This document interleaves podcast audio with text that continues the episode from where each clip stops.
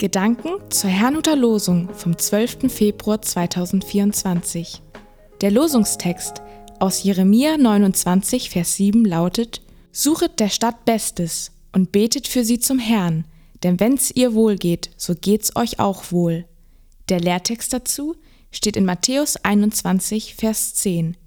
Als Jesus in Jerusalem einzog, erregte sich die ganze Stadt und fragte: Wer ist der? Es spricht Pastor Hans-Peter Mumsen. Antwort bei Gott suchen.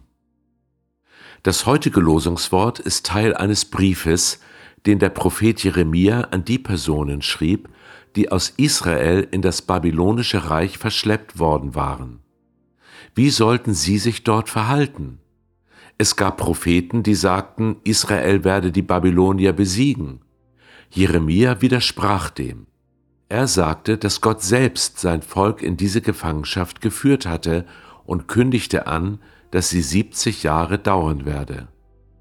Vorhersagen, die ein schnelles Ende ankündigen, ohne sich zu erfüllen, können ein Volk zermürben.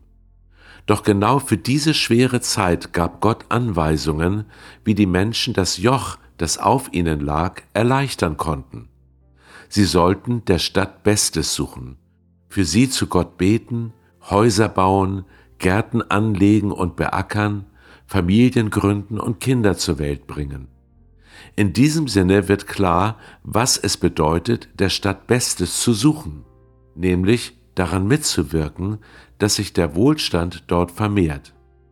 Sie sollten sich also nicht querstellen oder verweigern, auch nicht die Leute wegen ihrer religiösen Ansichten anklagen, sondern ein Teil der Kommune werden, ohne aber den Glauben an Gott zu verleugnen. Könnte das auch für uns ein Hinweis Gottes sein, wie wir uns dort einbringen sollen, wo wir leben? Ich meine, ja. Der Lehrtext beschreibt eine völlig andere Situation. Jesus zog damals in Jerusalem ein, doch nicht still und leise. Vielmehr erfüllte sich gerade eine Prophezeiung, dass der Messias einmal auf einem Eselsfohlen in Jerusalem einziehen wird. Dieser zeichenhafte Einzug Jesu wurde zum Stadtgespräch. Wer ist dieser Jesus? fragte man sich. Auch heute fragen sich das viele Menschen.